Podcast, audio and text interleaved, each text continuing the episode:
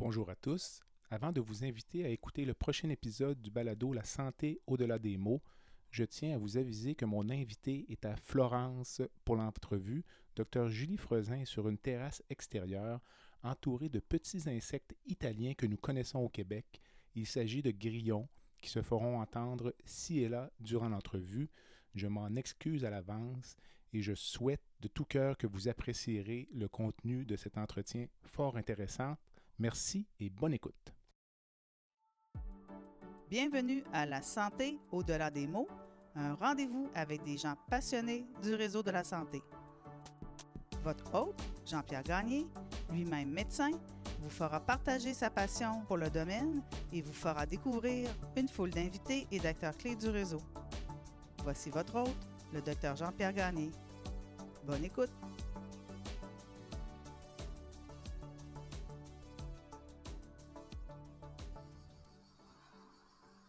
Alors bonjour, mon nom est Jean-Pierre Gagné. Bienvenue à cet épisode du balado La santé au-delà des mots. Aujourd'hui, euh, nous traversons euh, l'océan Atlantique pour nous rendre en Europe, rencontrer une chirurgienne que j'ai connue euh, il y a quelques années lors de son stage à Québec.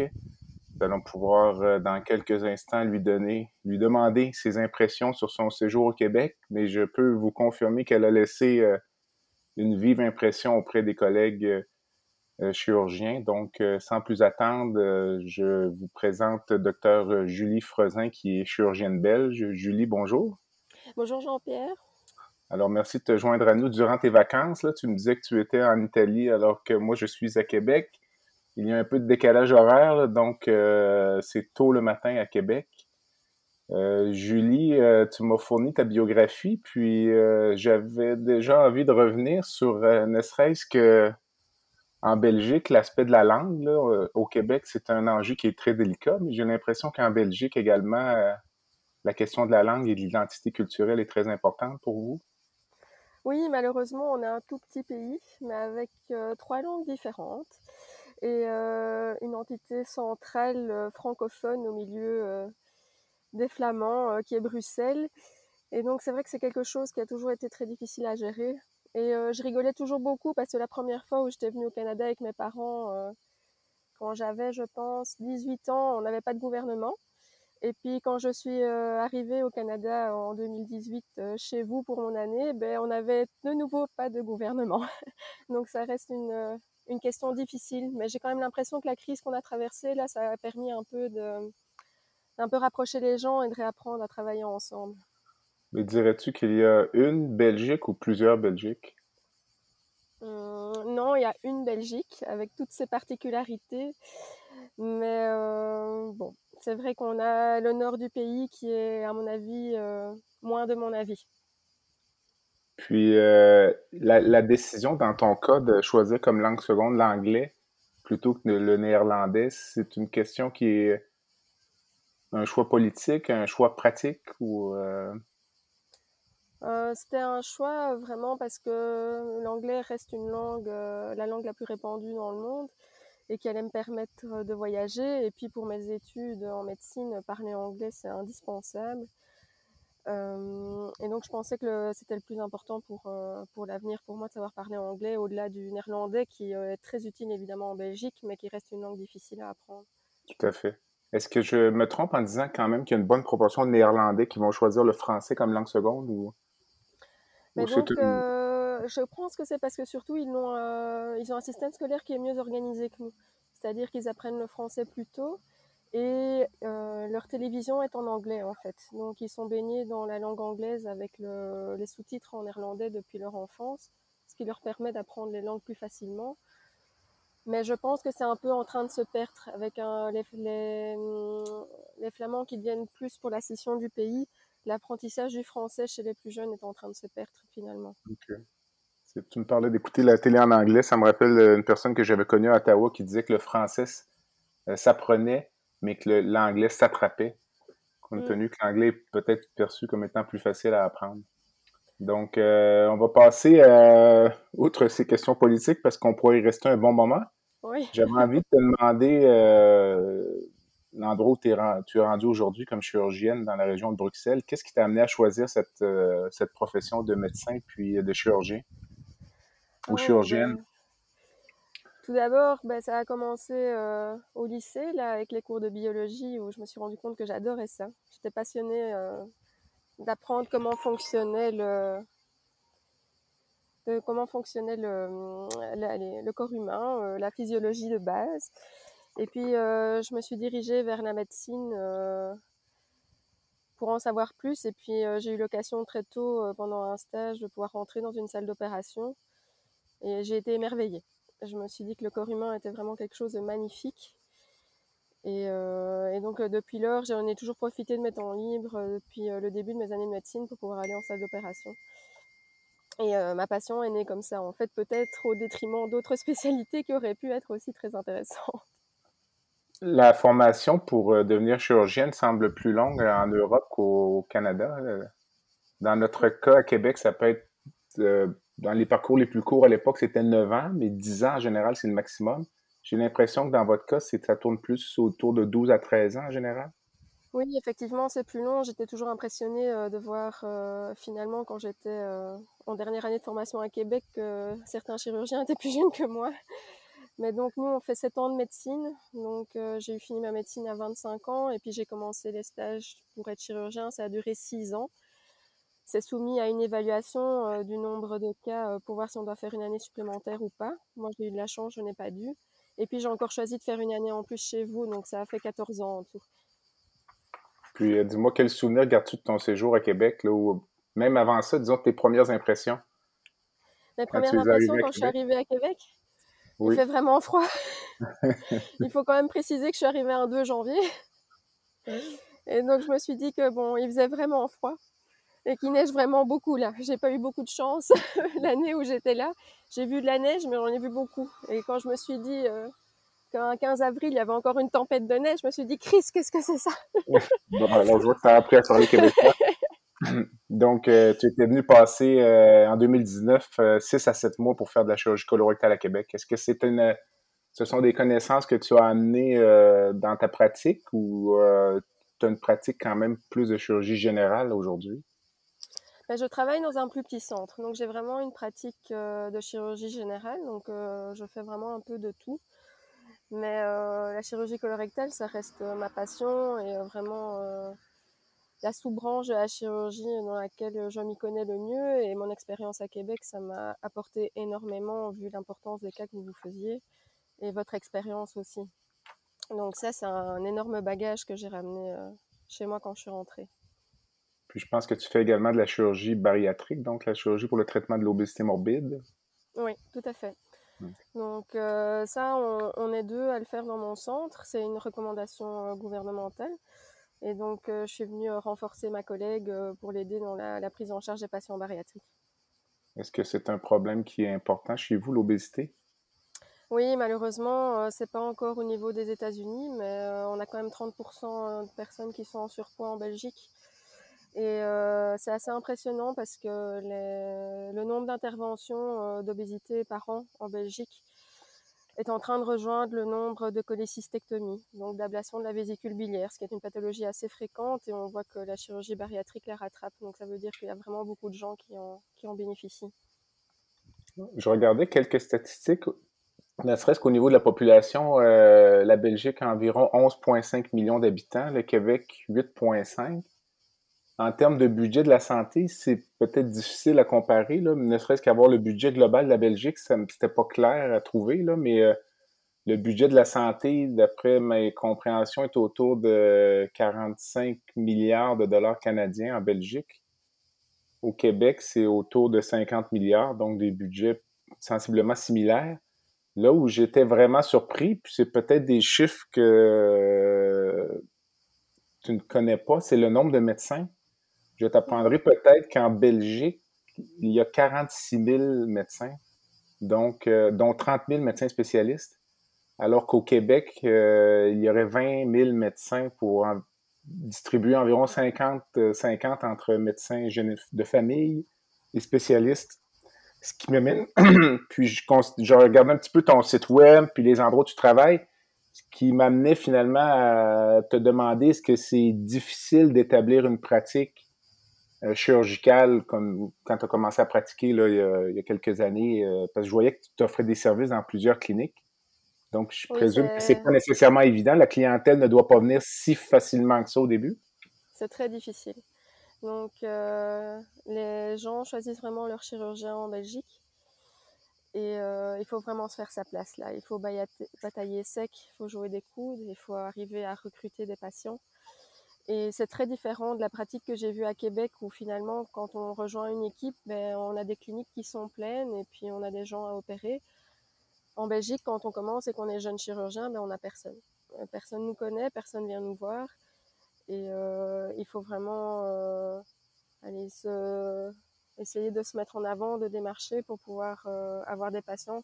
Ce qui est un peu regrettable finalement parce que je trouve que la médecine, c'est pas un business. Donc euh, voilà, c'est un service qu'on offre aux gens, mais c'est vrai que c'est difficile de se faire une place quand on est jeune chirurgien en Belgique et c'est déjà difficile de trouver un poste. Trouver un poste, rien que ça, c'est déjà une bataille en soi qui octroie les postes? C'est l'hôpital ou c'est le l'entité euh, ministérielle? Ou? Le ministère définit un certain nombre de postes de résidents euh, par université. Et donc l'université euh, fait un concours pour décider de quels résidents vont rentrer dans le parcours de chirurgie. Et ce qu'on nous dit très peu, c'est qu'en fait, à la fin de notre parcours de chirurgie, ben, on trouvera peut-être pas de travail. Et c'est vrai que moi, dans mon année, ben, il y en a plusieurs qui n'ont pas trouvé de travail. J'ai une amie qui a même un PhD qui, ça fait un an qu'elle cherche. Euh, plusieurs qui sont partis en France, euh, des réorientations de parcours parce que les équipes sont déjà fournies et c'est très difficile de pouvoir trouver des postes actuellement, d'autant plus quand on est une femme. Euh, on va y revenir dans quelques instants, mais euh, cette difficulté à trouver un emploi, les gens s'en rendent compte finalement assez tard, donc euh, en fin de parcours à toute un pratique. Ben, on, on, commence à, s'en rendre compte vers R4, R5. Et quand on commence, alors on, postule en fait, hein, donc euh, on envoie son CV à tous les hôpitaux et souvent on ne reçoit pas de réponse. donc c'est vraiment assez difficile euh, pour trouver parce qu'il y a certains résidents avec qui le contact est bien passé lors d'un stage qui, à qui on leur promet la place, par exemple 3-4 ans à l'avance. Donc ça, ça sera une place qui sera déjà bloquée. Et donc ça rend les choses très difficiles. Euh, simplement pour préciser que l'environnement que tu as connu à Québec, c'est peut-être pas non plus la, norme euh, partout au Québec. Il y a des endroits où la pratique peut être difficile à établir. Mm-hmm. Ça dépend des niches. Euh, au Québec, le, le chômage médical, c'est quelque chose qui est évoqué régulièrement, mais qui ne semble pas se matérialiser, ne serait-ce qu'au niveau de l'Association québécoise de chirurgie, donc euh, la profession qui nous concerne aujourd'hui. Euh, bon an, mal an, la quasi-totalité des résidents réussissent à se placer. Euh, ah cela étant dit, parfois certains n'iront pas nécessairement à l'endroit de leur choix ou vont devoir parfois faire une croix sur un parcours universitaire parce qu'il n'y a pas de place dans le moment. Mais euh, la c'est très rare, là, donc euh, ce sont quand même des petites cohortes. Là. Souvent, on va parler d'une quinzaine de résidents qui graduent à chaque année. Euh, le Québec, c'est un petit milieu, mais je ne sais pas si ça peut s'apparenter à la Belgique, mais au point de vue professionnel, au Québec, la majorité des chirurgiens se connaissent de façon directe ou indirecte. Donc, c'est quand même assez facile de, de, placer les gens. Donc, je ne pense, je regardais le nombre de docteurs, puis ce que tu me dis là, je suis pas vraiment surpris là, quand je vois le nombre de médecins par rapport à, la population. Je crois que c'est le euh, problème parce qu'on fonctionne par université. Et donc, on se connaît tous dans le milieu d'une université. Et euh, je crois que c'est peut-être ça qui entraîne un peu trop de personnes formées. Si on regardait au niveau du pays et qu'on limitait au niveau du pays, ça serait certainement plus simple et mieux équilibré. J'ai vu qu'il y avait une volonté gouvernementale de restreindre l'accès en résidence. Est-ce que c'est quelque chose euh, qui se matérialise ou c'est... Euh, oui, tout à fait. Donc ça, c'était déjà mon cas quand, Donc, quand j'ai gradué. Euh, moi, j'ai postulé pour le concours de chirurgie générale. Il prenait 12 personnes et on était 15 à postuler. Et puis, j'ai postulé pour concours de chirurgie plastique et cette année-là, il n'en prenait même qu'un. Alors, on a parlé un petit peu tout à l'heure de la difficulté de se trouver une place comme chirurgienne en Belgique. J'aimerais t'entendre sur la, même l'expérience que tu as vécue durant la résidence en, en tant que femme, puis s'il y a des enjeux au niveau de l'égalité, euh, ça peut être le harcèlement professionnel ou d'autres euh, choses de cette nature-là, parce que ça semble quelque chose, même j'en discutais ici à Québec avec quelques collègues récemment, puis j'avais l'intention de faire un balado d'ailleurs euh, à ce sujet là, avec des collègues de Québec. Ça semble pas complètement réglé, puis on en avait parlé un peu lorsque tu étais à Québec, puis ça semblait également avoir été un enjeu ou être encore un enjeu là, dans certains cas là, en Belgique.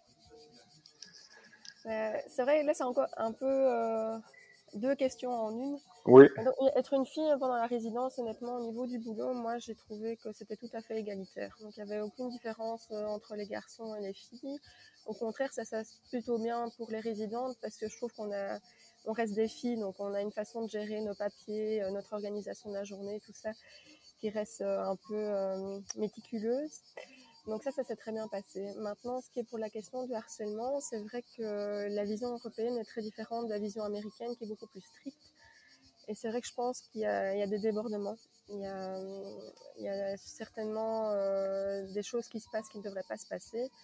Moi, personnellement, j'ai toujours euh, appréhendé euh, les allusions et les petits gestes déplacés de façon très détachée, ce qui a permis que ça n'aille jamais plus loin et que bon, ils comprennent que ça ne servait à rien d'essayer de m'embêter. Mais ça existe, c'est vrai, ça existe, euh, les réflexions déplacées auprès des filles, et euh, voilà. Après, euh, le problème, le réel problème d'être une femme, je pense, en chirurgie, c'est pour trouver un poste, un poste de permanent, parce que les équipes sont petites. En Belgique, ça reste des équipes de 3-4 chirurgiens. Et la réalité, je pense que ça fait peur d'engager quelqu'un dans l'équipe qui est susceptible d'être absent 3-4 mois pour une grossesse. Qui, il va y avoir un, un service de guerre qui va être déforcé les collègues vont devoir fournir plus de travail. Et je pense que ça, ça reste une, euh, une réalité euh, liée à notre travail qui va entraîner des difficultés personnelles en tant que femme. Est-ce que ce sont des questions qui peuvent être posées en entrevue d'embauche? Euh, as-tu l'intention d'avoir des enfants? combien? Quand? Oui, c'est une réalité. Donc moi, j'ai de la chance, c'est que mon collègue qui est chef de service, il accorde beaucoup d'importance à sa famille. Mais ça a été posé lors de mon entretien ça a été as-tu des projets de mariage, as-tu des projets de bébé? Et je sais que mes amies chirurgiennes, euh, j'en ai plusieurs, euh, ce sont toutes des questions qui ont été posées lors de l'entretien d'embauche. Puis c'est des questions auxquelles tu dois répondre dans... T'as pas le choix ou... répondre et parfois il y a même des restrictions sous-entendues sur le délai avant la première grossesse. Ah oui, ah oui. Puis est-ce qu'il y a, comme au Québec, on, le voit, là, souvent, il y a maintenant énormément de femmes chirurgiennes, puis parfois il y a des services où ce ne sont que des femmes les collègues vont s'entendre entre elles pour euh, synchroniser leur grossesse, ou plutôt les désynchroniser. Est-ce que c'est quelque chose que vous voyez aussi? Ou? Ben, en fait, je ne connais que peu d'équipes où il y a plusieurs femmes, honnêtement. Je connais beaucoup d'équipes où il n'y a que des hommes. Mais moi, j'ai de la chance, on est trois et on est deux femmes. Donc, euh, c'est vrai que pour ça, on serre les coudes et, euh, euh, et, comme je le disais, mon collègue est très compréhensif et pour lui, c'est la plus belle chose au monde d'avoir des enfants. Donc, je pense qu'il n'y aura pas trop de soucis à ce niveau. Ben, c'est fantastique. Je vais, euh, un peu me prendre un peu de recul puis proposer euh, une, question. Par, exemple, si une fois que tu es dans un service, un collègue ou un supérieur te demande si tu as l'intention d'être enceinte, est-ce que on pourrait percevoir ça comme une question qui est inadéquate ou en même temps, ça pourrait être simplement une question de gestion de la main-d'œuvre? Puis de savoir que ça peut être intéressant de savoir si Dr. Frezin compte avoir un enfant dans six mois ou dans cinq ans pour peut-être la prévision du recrutement ou euh, l'éventuel congé sabbatique d'un autre collègue. Tu sais, ça, ça, peut dépendre un peu de la perception qu'on a de ce genre de questions-là aussi. Non, moi je comprends tout à fait la question. Euh, elle est légitime. Euh, je veux dire, le travail est dur et donc il faut l'organiser pour que ça se passe au mieux pour tout le monde. Donc c'est normal que ce soit des choses à prévoir. Et moi j'y pense souvent de savoir euh, comment est-ce que ça sera possible d'avoir un congé de maternité. C'est des choses auxquelles, auxquelles je pense souvent. Puis l'autre question que je te soumets, parce que je me suis fait la réflexion avec une collègue à Québec récemment, avec qui j'opérais. Puis là, je fais une blague qui sur le coup me semble correct, puis qui est peut-être un peu limite parce que dans le fond, la perception de la blague est plus souvent euh, dans, l'oreille de celui ou celle qui l'entend que dans la part de celui qui l'émet. Puis finalement, après, on a eu une discussion à trois là-dessus.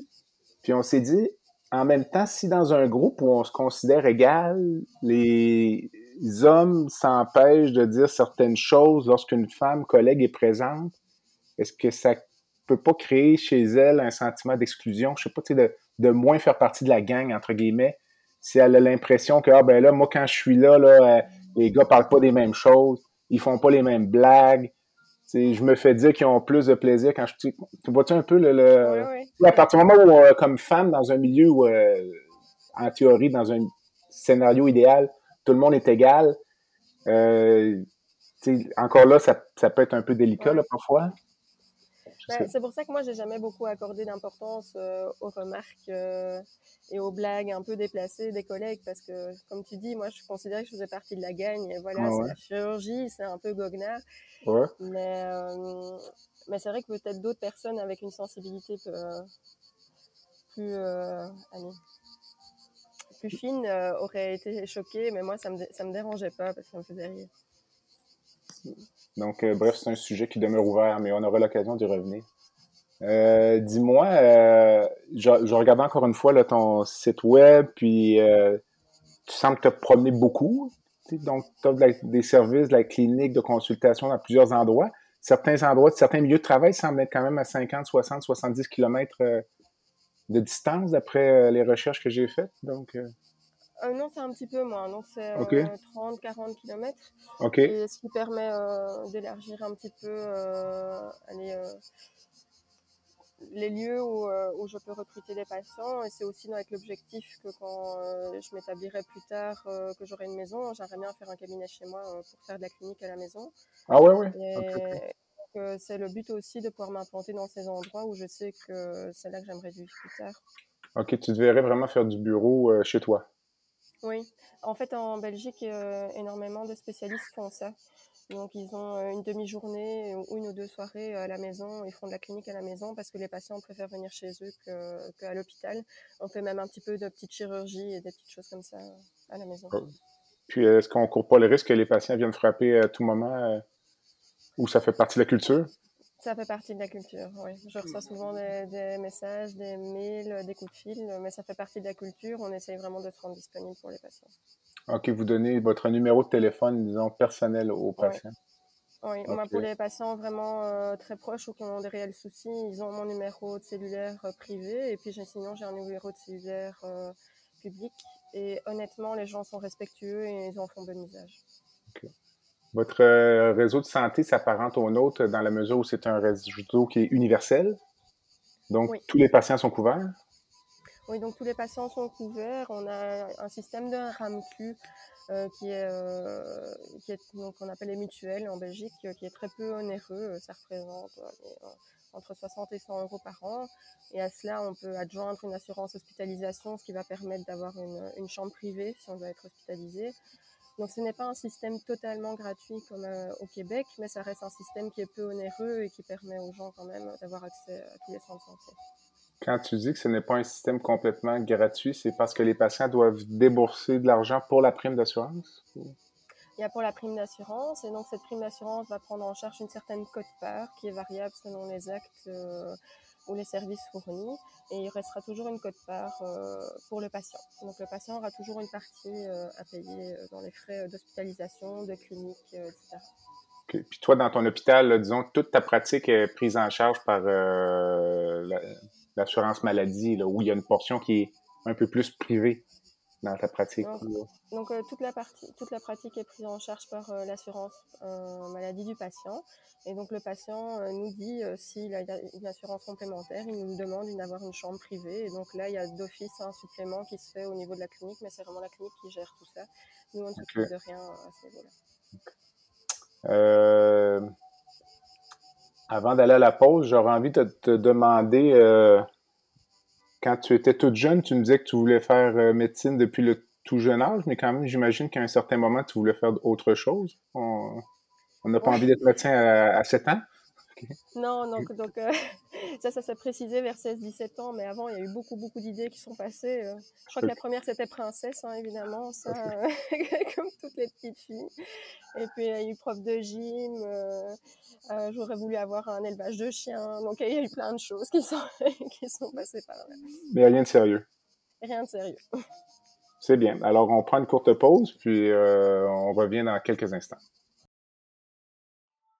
C'est maintenant le moment d'une courte pause. Le podcast La santé au-delà des mots est une présentation de Witissimo, une boutique en ligne pas comme les autres et qui est en plein développement. Visitez notre boutique en ligne au www.witissimo.ca au www.wittyssimo.ca witissimo.ca Tu veux lancer ton propre podcast mais tu ne sais pas comment t'y prendre? Pas de problème. Mouton Marketing peut t'accompagner de la conception au lancement. Envoie ton idée de podcast à bonjour à commercial gomouton.com. Bonjour à commercial g. L'univers du podcast t'attend. Alors, nous sommes de retour après cette courte pause avec Dr Julie Frezin, qui est chirurgienne dans la région de Bruxelles, en Belgique, et que j'ai connue euh, lors de son séjour à Québec, euh, lors d'un stage en chirurgie colorectale en, en 2019. Euh, Julie, à cette, tu viens de commencer ta carrière de chirurgienne, tu es encore toute jeune, mais quand même, à cette étape de ta vie, si tu n'étais pas chirurgienne, tu devrais faire quelle profession? Bah écoute, ça je le dis souvent. Je le dis souvent euh, que si je devais changer et que c'était possible, moi j'aimerais bien refaire des études d'histoire de l'art. OK. Ça me plairait assez ça de restaurer des œuvres d'art. Je trouve ça très euh, minutieux et apaisant. Donc ça c'est vraiment quelque chose que je dis souvent. Euh, le plus beau souvenir de ta carrière à date, incluant ta résidence? Euh, oui, parce que c'est vrai que ma carrière est toute courte, ça fait un an et demi, donc il est encore un peu tôt pour parler de souvenirs, mais au niveau de la résidence, moi ce qui me marque, c'est mes premières fois en fait. À chaque fois qu'on fait euh, une première chirurgie en autonomie, on- c'est un petit bonheur, et donc moi je me souviens de ma première greffe rénale que j'avais eu l'occasion de faire quand j'étais R2. Le- un samedi après-midi, euh, le chirurgien m'a laissé les manettes là, et ça s'est super bien passé, et ça c'est vrai que c'est un très très beau souvenir. Est-ce que le chirurgien était quand même présent, là, juste pour voir un Oui, petit oui, peu? oui. euh, Tout à fait, tout à fait. Il était en face, hein, donc il faisait le rôle euh, du résident finalement, et, et moi je j'opérais euh, sous sa direction. Et, euh, mais c'est moi qui, qui le faisais. Donc c'est vrai que c'était c'était très chouette euh, pour clôturer mes trois mois de rotation en transplantation rénale. C'était sympa. C'est intéressant parce que j'avais il y a quelques semaines Mélissa Bouliane, qui est chirurgienne, euh, en entrevue, puis elle me confiait une expérience euh, similaire, là, cette, cette, cette espèce de, cet apprentissage de l'autonomie ou cet accès à l'autonomie, Mhm. les gens s'en souviennent. Euh, Durant votre formation, que- quel est le niveau de sur- supervision dont vous euh, bénéficiez ou est-ce que, le- que les patrons sont toujours présents euh, jusqu'à la fin de la résidence? Est-ce qu'il est admis que les résidents seniors, quand je dis senior, donc un résident en quatrième ou cinquième année de formation, va faire des interventions chirurgicales seul, en l'absence du patron, ou même en l'absence physique du patron dans l'hôpital? Est-ce que c'est quelque chose qui est euh, coutumier? Euh, en fait, ça dépend vraiment des milieux. Euh, donc le milieu où moi j'ai été formée, c'est un gros hôpital. Donc ça tourne avec deux niveaux de garde de résidents, junior et senior. Et c'est vrai que pour les interventions, en fait, c'est le senior qui opère euh, seul en garde. Et donc on a, on prévient euh, le, chirurgien superviseur euh, de ce qu'on va faire. Et donc si on ne se sent pas à l'aise, alors il vient. Et si on se sent à l'aise, il reste au bout de son téléphone. Il est tout à fait disponible. Il n'y a jamais eu de problème de non disponibilité. Mais en tout cas, c'est vrai que, après 5 ans, 6 ans de chirurgie, il y a toute une série de procédures qu'on est à même de faire seul. et ça permet justement de préparer la transition pour, euh, pour la suite aussi. c'est présenté comment aux patients, disons, euh, en termes, même le, le- le- j'imagine que même le- juste le sujet du consentement aux soins pourrait faire l'objet d'une discussion. Je pense Oui, donc on le dit, on le dit aux patients. différences.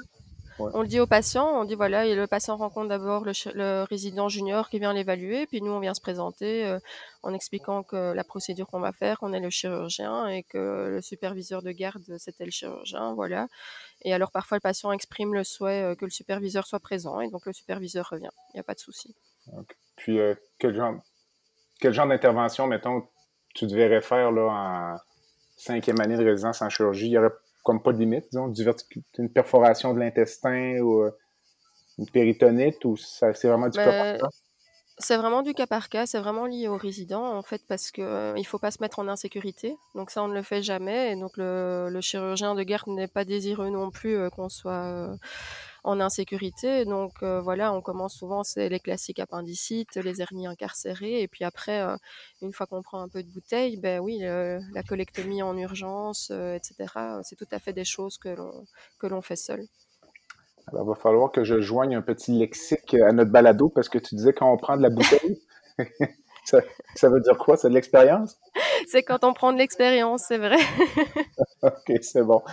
Euh, donc, après un an et demi de pratique, euh, il y, a, un genre de lune de miel quand on commence euh, la pratique chirurgicale. Les premiers cas, si on est chanceux, tout va bien, mais on finit quand même par se, on va dire au Québec, par se barrer les pieds, là, ou par, as-tu un cas difficile ou une grosse complication qui est venue comme... oui, j'ai vraiment eu ça. C'est exactement comme tu dis. C'est vraiment, comme tu le dis, euh, lune de miel pendant six mois euh, avec euh, de l'assurance. Je rentrais de chez vous. J'étais vraiment. je me disais que je connaissais plein, plein de choses. Et puis, patatras, j'ai eu une grosse complication sur, sur un patient que j'avais opéré en urgence pour enlever la partie droite du côlon. Et donc, quand on fait des opérations comme ça, ben, il faut recoudre les deux morceaux d'intestin. Et mon patient, là, euh, il a la couture a lâché à J15 post-op avec euh, toutes les complications qui allaient avec le ventre. Euh, bon, je ne sais pas si je peux, expliquer les détails ici. Mais en tout cas, ça a duré très longtemps, ça a été très difficile. Je me suis beaucoup, beaucoup battue pour arriver à le sortir de l'hôpital. Et la victoire, c'est que j'ai pu refermer sa poche il y a un mois et qui va très bien. Et donc ça, c'était la victoire. Mais ça a été dur c'est difficile, on passe tous à travers ça. Je, discutais avec un résident hier, puis je lui disais que la chirurgie, c'est un peu comme un bol de biscuits. Toutes les fois qu'on fait un bon coup, là, on met un biscuit dans le bol. Puis là, on peut accumuler comme 100 biscuits. quand on a une complication, c'est comme si on renversait le bol de biscuits au complet par terre. Puis là, c'est, tout est à rebattre. Tout s'écroule, euh, on se remet en question et c'est comme repartir de zéro. C'est terrible. Mais je vois que tu as toute la confiance puis la, compétence pour passer à travers, mais c'est très difficile. Il y a des chirurgiens qui. Euh, j'ai entendu des histoires difficiles de chirurgiens qui, à toute fin pratique, réorientaient une carrière parfois dans le cadre d'une complication survenue en début de pratique comme ça. Ben oui, je pense. Roger m'avait dit, tu verras, tu vas pas beaucoup dormir les années qui vont arriver. Et, euh, je pense souvent à ça. Exactement. Mais dis-toi que comme euh, on est tous passés par là. Oui. Euh, dis-moi, on approche déjà de la fin, mais je, te demanderais quelle est ta définition de la santé? C'est quoi pour toi être en santé? Être en santé, je trouve que c'est quelque chose qui doit être très complet. En fait, au-delà un peu de ce que nous, médecins, on s'occupe de résoudre des maladies là, qui ont un nom bien précis sur le papier. Moi, je dirais que quelqu'un qui est en santé, c'est quelqu'un qui peut interagir comme il l'entend avec euh, son environnement et avec les autres. À partir du moment où il n'a pas de limitation dans ce qu'il aimerait faire, je crois que ça, c'est quelqu'un qui est en santé. Et donc, ça doit couvrir autant le physique que le mental. C'est une vision quand même assez complète. Là. Donc, ça... un moindre handicap viendrait compromettre ça ou... Euh?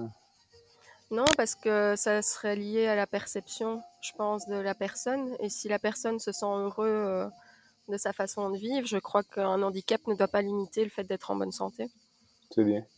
Dis-moi, as-tu euh, une devise ou un mantra, une chose que tu te dis ou tu dis les, aux autres ou que les gens vont dire Julie dit toujours ça ou euh, dit que ta conduite ou euh, non, j'ai pas vraiment un vrai mantra. Il n'y a rien qui me vient à l'esprit comme ça. Par contre, j'avais euh, mon premier patron de, chirurgie colorectale qui disait quelque chose. Il le disait souvent et ça me revient souvent à l'esprit. Il disait ni paillasson ni hérisson. C'est-à-dire ça, il le disait ça à tous les étudiants en médecine en disant que tout le monde a le droit d'exprimer son avis, mais qu'il faut savoir le faire avec, euh, avec justesse. Ah, c'est bien, c'est bien. Ok, on va le retenir. C'est bon. Euh, avant d'aller en conclusion d'entrevue, je, je reviendrai sur la pandémie Mm-hmm. Euh, les premiers souvenirs que tu as de, du début de la, pandémie, donc euh, il y a maintenant près d'un an et demi, au début 2020, peut-être même fin 2019, selon euh, comment tu as vécu ça. Ben, dans notre hôpital, ça n'a pas été précoce. Et donc, les premiers souvenirs que j'en ai, moi, c'est vraiment ce que je voyais à la télé, aux infos, et c'était très stressant. Et puis, pour moi, c'est vraiment devenu concret où tout d'un coup, sur une semaine, nos soins intensifs se sont remplis et je suis passée aux soins et je les ai tous vus sur le ventre. Et il y avait une ambiance de mort qui régnait dans le service. Et là, j'ai vraiment euh, pris euh, en pleine face. Et là, je me suis dit, euh, mon Dieu, qu'est-ce qui va nous arriver Qu'est-ce qui va se passer? C'est vraiment. On était sûr de rien, on ne savait pas qui allait toucher, comment il fallait s'y prendre. Et ça, ça a été vraiment la réalité qui m'est tombée dessus. Puis cette période-là, ça a duré combien de temps? Euh, ben, la première vague, je crois que ça a duré euh, six semaines, je pense, puis ça a commencé à aller mieux. Et euh, c'est vraiment quand ça a recommencé cet hiver que là, ça, ça s'est pérennisé pour les soins intensifs. Puis comment entrevois-tu l'automne ben, Ça me fait peur en fait, parce que je vois qu'il y a encore beaucoup de personnes qui sont contre la vaccination. Et ces gens-là, au-delà de leurs croyances individuelles, ils essayent de convaincre les autres. Et euh, on a les variants qui galopent, qui sont très transmissibles, et on voit bien que les gens qui sont hospitalisés pour le moment, ce sont tous des gens qui ne sont pas vaccinés.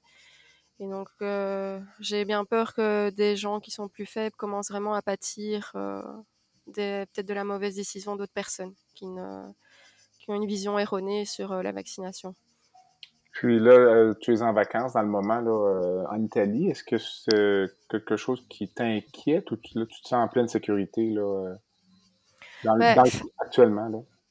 Ben, actuellement, ben, c'est vrai qu'en tant que médecin, ben, on, connaît bien, surtout chirurgien, on connaît bien les gestes barrières. La stérilité, c'est quelque chose qui nous connaît. Donc, tout ce qui est contact, on vit avec ça tous les jours. Donc j'ai et puis je suis pleinement vaccinée, euh, j'ai dosé mes anticorps, euh, mon compagnon est vacciné aussi, donc euh, on fait très attention. Mais c'est vrai que je suis quand même un peu étonnée du manque de contrôle. Il y a peu peu de contrôle de sécurité et ça ça, m'étonnera toujours, surtout vu ce que l'Italie a traversé déjà en début d'épidémie. Alors pour le lexique de fin d'entrevue également, compagnon, ce serait chum. Oui, c'est mon chum. C'est bien. Et puis le port du masque, disons, euh, où en êtes-vous? Est-ce que c'est encore quelque chose qui est euh, en vigueur? Donc à l'intérieur. À l'intérieur partout, obligatoire. Euh, à l'extérieur, non. À l'extérieur, le port du masque n'est plus obligatoire. on, est, on, est, toujours avec les codes couleurs ici en Europe et donc c'est vrai que l'Italie est en zone verte. Donc, très peu de cas pour le moment. Donc ici, pas de masque dehors. On est bientôt en, fin d'entrevue. Donc, c'est la section baguette magique de l'entrevue. Euh, donc, je te donne une baguette magique, puis je te permets de changer une chose dans le système de santé belge immédiatement. Tu changerais quoi? Hmm. Ah, c'est difficile comme ça parce qu'il y a plusieurs choses qui me viennent à l'esprit. Euh, il y a une première chose qui me vient à l'esprit, euh, c'est améliorer la condition des infirmières, je pense parce qu'elles sont de moins en moins nombreuses à vouloir faire cette profession. C'est une profession difficile qui demande beaucoup. Euh, elles ont beaucoup de responsabilités. Moralement, c'est difficile. Physiquement, c'est lourd. Et euh, en Belgique, euh, ils sont en train de rétrograder sur, sur les primes et sur la reconnaissance des spécialisations des infirmières. Et donc ça, je trouve ça que c'est vraiment...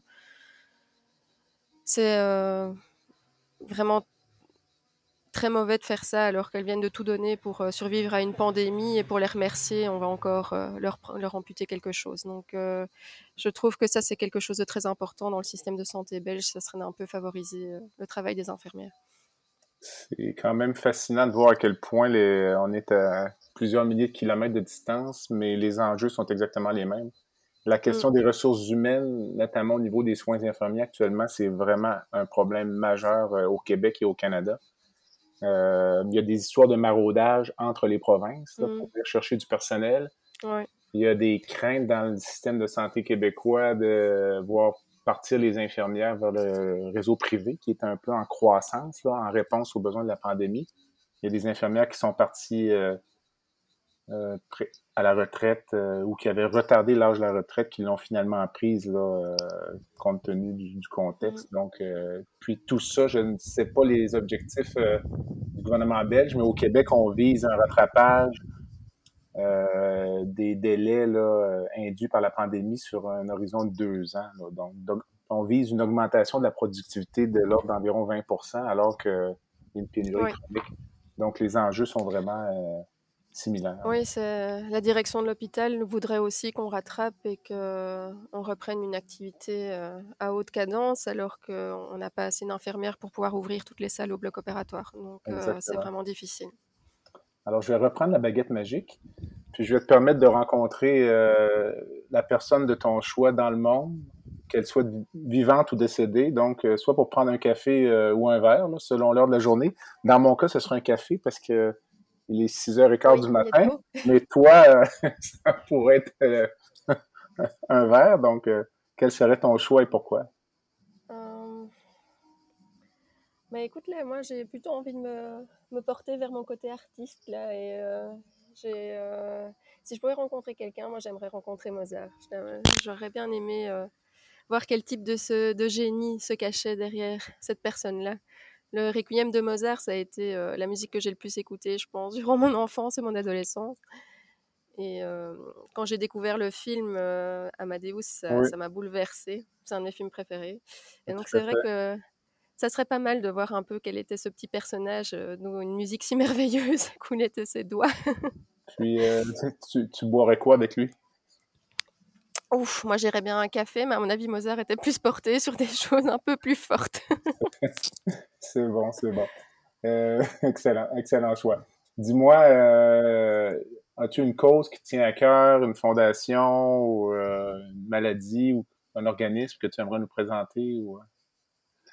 Ben, ici, je vais profiter pour faire un petit merci. Alors, vu que tu me poses cette question, c'est, je voudrais citer la fondation qui m'a permis de venir passer un an auprès de vous. Donc j'avais besoin d'une bourse pour pouvoir partir au Canada et en Belgique, il y a ce qu'on appelle la fondation Orlet d'Absence, qui est une fondation qui permet chaque année d'offrir une bourse à un artiste et à un médecin en formation. Et donc je voudrais les remercier de m'avoir permis de venir chez vous. Alors merci. Tu pourras peut-être me fournir le site internet ou une adresse? Ah oui, tout à fait. On, pourra le mettre euh, sur les notes de ton balado sur, euh, Je ferai ça. Internet. Alors, Julie, merci. C'est déjà la fin de l'entrevue. Euh, en conclusion, avant de nous quitter, aurais-tu un dernier conseil, une pensée que tu voudrais nous laisser, soit pour les étudiants en médecine ou les jeunes femmes chirurgiennes qui, qui t'écoutent et qui sont peut-être inspirées par ton parcours? ben moi, je dirais pour, pour les chirurgiens, euh, surtout donc pour tous les médecins, mais surtout pour les chirurgiens, c'est euh, disait qu'il fallait bien s'entourer au niveau personnel, mais je dirais aussi n'oubliez pas avec qui vous travaillez et essayez de bien vous entourer au niveau du travail, parce qu'on n'est jamais aussi seul face à ses patients et avoir des collègues à qui on peut parler et poser des questions et s'entraider, c'est hyper important. Excellent commentaire. Alors, euh, c'est déjà la fin. Donc, euh, je remercie mon invité, Julie Frezin, donc une amie, une chirurgienne euh, à Bruxelles, en Belgique, mais que j'ai rejoint aujourd'hui à Florence, en Italie, sur une jolie terrasse. Donc, euh, vous entendez peut-être le vent, la musique. J'ai même vu passer un chien en arrière-plan à un certain moment. Voilà. donc, Julie, merci beaucoup. Mais merci beaucoup, Jean-Pierre, de m'avoir permis de te revoir et de te parler. Puis on va attendre ta visite prochaine. oui, rapidement, j'espère. à l'automne. En attendant, euh, je vous remercie de nous avoir écoutés. Je vous invite à visiter notre site web qui est euh, baladosanté.ca, B-A-L-A-D-O-S-A-N-T-E.ca. Sur le site, euh, vous pourrez vous abonner, vous pourrez laisser un commentaire. Je vous invite également à me suggérer des invités. Vous trouverez également les liens pour vous diriger vers les différentes plateformes où les balados sont disponibles. Je vous invite évidemment à vous abonner au balado et je fais un appel aux commanditaires qui aimeraient euh, supporter euh, ce balado et être euh, associés à celui-ci. En attendant, je suis Jean-Pierre Gagné et vous avez écouté La santé au-delà des mots. À bientôt.